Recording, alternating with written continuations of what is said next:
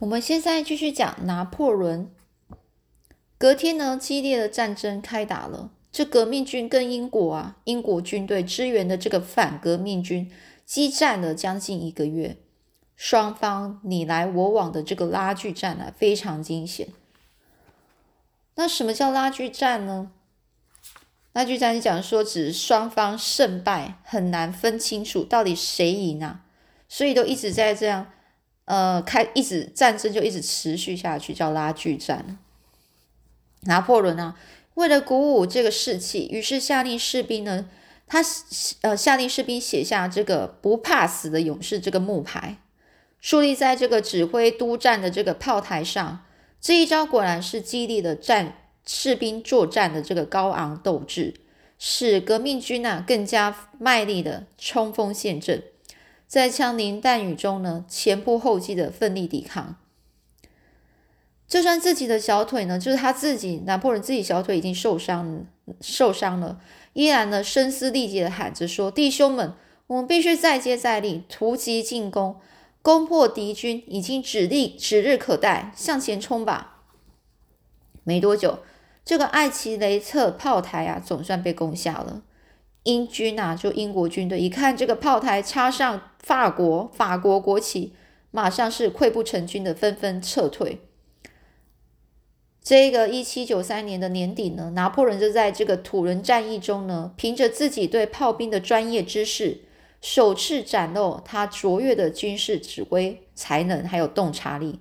这是拿破仑他的军旅生涯中最重要的里程碑，让他从一个瘦小、默默无默默无闻的这个小军官，一跃而成令人瞩目的年轻将领。在一七九三年到一七九四年的法国大革命期间，法兰西第一共和共和政府呢，主要是由这个罗伯罗伯斯比尔领导的雅各宾统哦雅各宾派统治的。在那时候执政期间啊，实行的一些恐怖政策，只要被举发有嫌疑的这个反革命分子啊，一律送上断头台。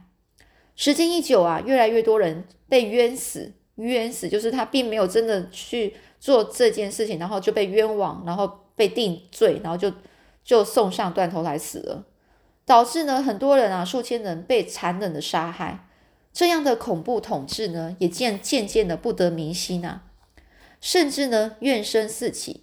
当时呢二十四岁的这拿破仑呢带领革命军成功的击溃击击败了这个援助保保王党的这个英国舰队。保王党就是就是保住这个呃英呃法国王室的这个党羽啊，就是那些人啊，哦，他们击击击退了这个保王党那时候的英国舰队，因此呢，大受这个雅各宾派的倚重倚重啊，就是很就是得到这个雅呃这个雅各宾派呢，就非常重视这一样的一个一个将领。尤其呢是这个罗伯斯比尔的弟弟奥丘斯丹哦，更是欣赏拿破仑的才华。到了一七九四年七月，雅各宾派里面的温和派逐渐得势。温温和派呢，有可能就是他不是主张那么强硬啊，就是要什么恐怖的恐怖统治的方式啊。哦，然后呢？所以呢，后面呢，这个一九一七九四年七月呢，就换这个比较温和派的得到了，就是政治上的一个呃势力。那激进派的这个领袖罗伯斯比尔也被逮捕，然后送上断头台执执行死刑。哦，那所以当时候恐怖的恐怖统治的那一个领袖啊，就被这样送到断头台，然后这样处死哦。这次的政变啊，被视为是温和派的反扑。由于在法国八月是乐月，乐月，所以也被称为这个乐月政变。之后的新政府呢，就就称为乐月党。嗯，八月，那八月乐月是不是很热的天气啊？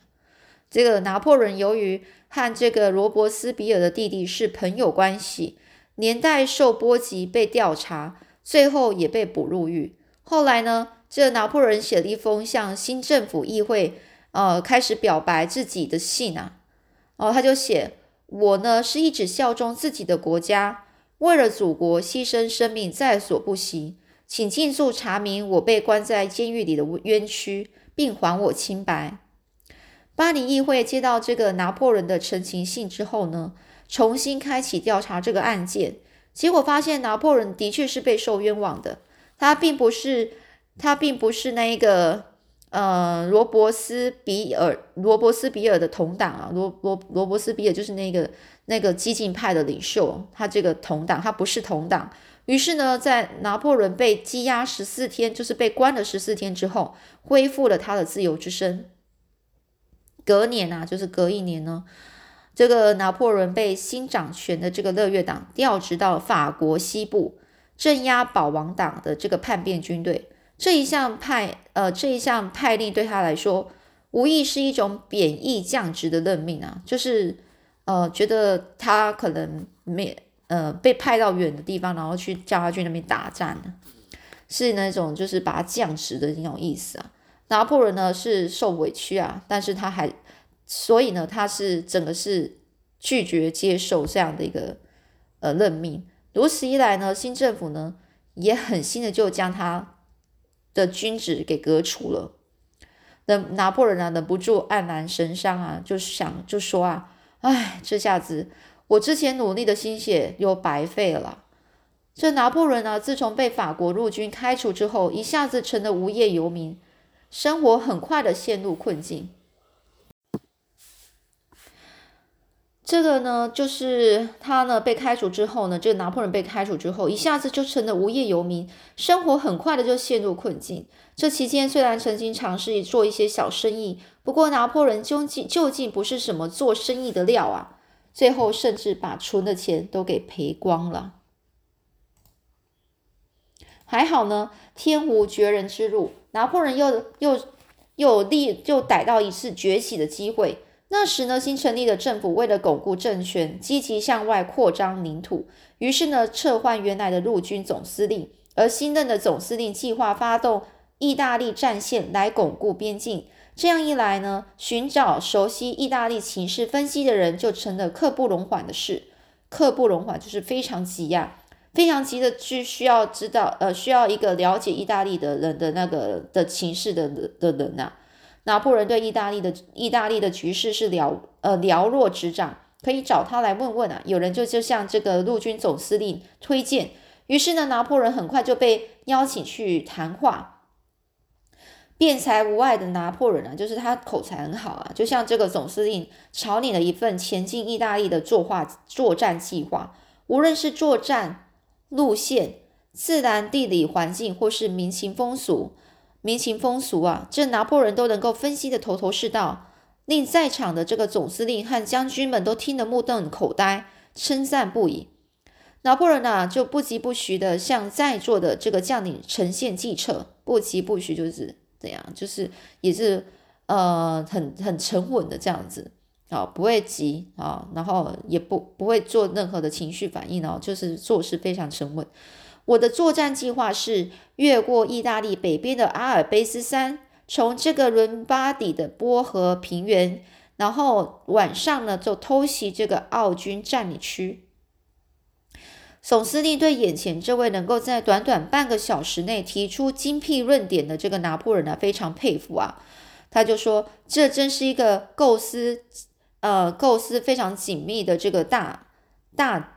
大计划，于是呢，就将这个拿破仑纳入陆军总司令编制里，让他又重新获得军职。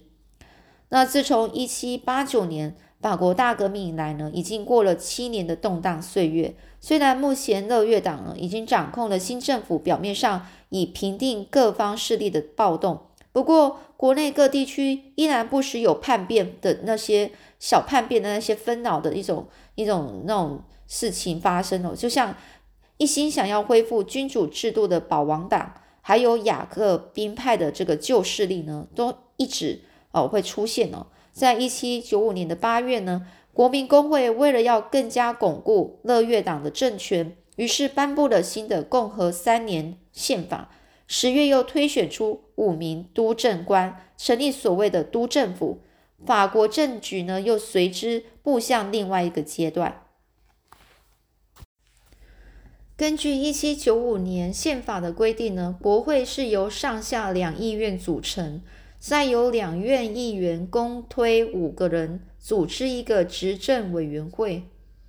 也就那时候，国会是上议院、下议院哦，然后两个议院的议员呢，再推出五个人，一起推出五个人来做做执政委员会。这执政委员会要做什么？作为这个中央各行政部门最高的督导机构，督导监督的那个的意思啊，像这样组成的政府，通常是称为督政府。这有就是督政时期的由来。督政府呢成立之后呢，却遇到整个社会通货膨胀的棘手问题。原来法国近几年来啊，不断在对外作战。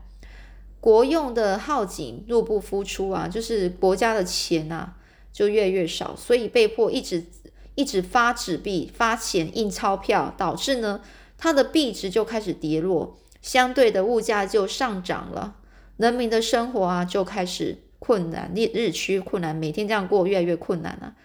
而且呢，贪污的风气也很严重，最后迫使民众组成的国民军。陆续在巴黎发生暴动去反抗，当时的政府军总司令呢不愿镇压人民而拒绝作战，督政府只好改派这个巴拉斯基人。哦，那时候一开始总司令是不想要去镇压那些人民啊，所以就就那些督督政府就找别人啊去去做。巴拉斯总司令呢就面对来势汹汹的这个暴动群群众啊，也有点招架不住。招架不住，就是那些那些暴动群众啊，实在是太多了，他有点没办法抵抗。看来我得找军队来帮忙才有办法。对了，那位平定土伦的不怕死勇士或许有办法。快点，赶快去联络拿破仑过来商量一下。这个巴拉斯总司令就像找到救兵一样兴奋啊！当晚啊，他就找到拿破仑啊。然后呢，就看到你，就看到他之后，就赶快问：“你愿意当我的副手，协助我完成这次任务吗？”这拿破仑一时无法下定决决定，他就说：“要镇压自己的同胞，还真有点困难呢。”然后呢，再犹豫好一阵子，这总司令就一再的低声请求说：“哎，平定暴动就就是最重要事情啊！目前最重要事情，请你务必全力帮忙啊！”就是。迫在眉睫啊，就是这样，就是非常紧急啦。这拿破仑呢，考虑再三，最后决定就下这场赌注啦。好吧，那我答应你吧。就找到救兵的这个巴拉斯总司令呢，总算是卸，总算是卸下心中的一块大石头。当时的政府呢，就设在这个杜勒利杜勒利宫内，兵力啊只有几千人而已，而暴动的民众却高达两万五千到三万人之间。拿破仑要如何去寡？呃，如何以以寡敌众呢？这拿破仑啊，衡量一下自己敌敌我的情势啊，就是敌人的情势，我这方的敌情势啊。他认为呢，杜勒利宫是被攻击的首要目标，所以就命令部下把政府原先保存在巴黎市郊的大炮啊，先移到这个杜勒利宫四周围，然后在四周呢招兵买马。招兵买马，就是在找更多的军队啊，然后武器，甚至呢，也要政府官员啊一起来作战。当时，当一切准备就绪，就静静等叛变的国民军发动攻势了。晚上呢，当月色慢慢升起，这一群国民军开始朝向杜勒利宫发动猛烈的攻击。拿破仑先冷静观察战事发展，等到时机成熟，他马上下达命令。开始密集反发射这个炮弹反击，突然之间呢，杜勒利宫四周轰隆轰的炮弹爆炸，不但有效的吓阻叛叛军前前进哦，广场上也布满鲜血，还有支离破碎的尸体，真真是惨不忍睹啊！惨不忍睹就是太惨了，你你看可能会真的不忍心再去看下去。这拿破仑对自己的同胞。展开猛烈的攻击，虽然呢是备受批评，内心煎熬，但是这次的强势作为也的确为他带来胜利的果实。很快呢，他就升为这个陆军的中将，逐渐在这个军政军的军就是军队政治界呢崭露他的头，崭露头角，是开开始有他的地位了。这法国啊，经过多年来的革命动乱，破坏了国内的农作物收成，导致人民呢遭受饥荒的威胁。人们为了填饱肚子，总是挤在这个面包店那边等待面包出炉。经过之前国民军暴动，巴黎的秩序一时还没办法完全恢复，所以拿破仑呢经常率领部下维护巴黎市街的治安。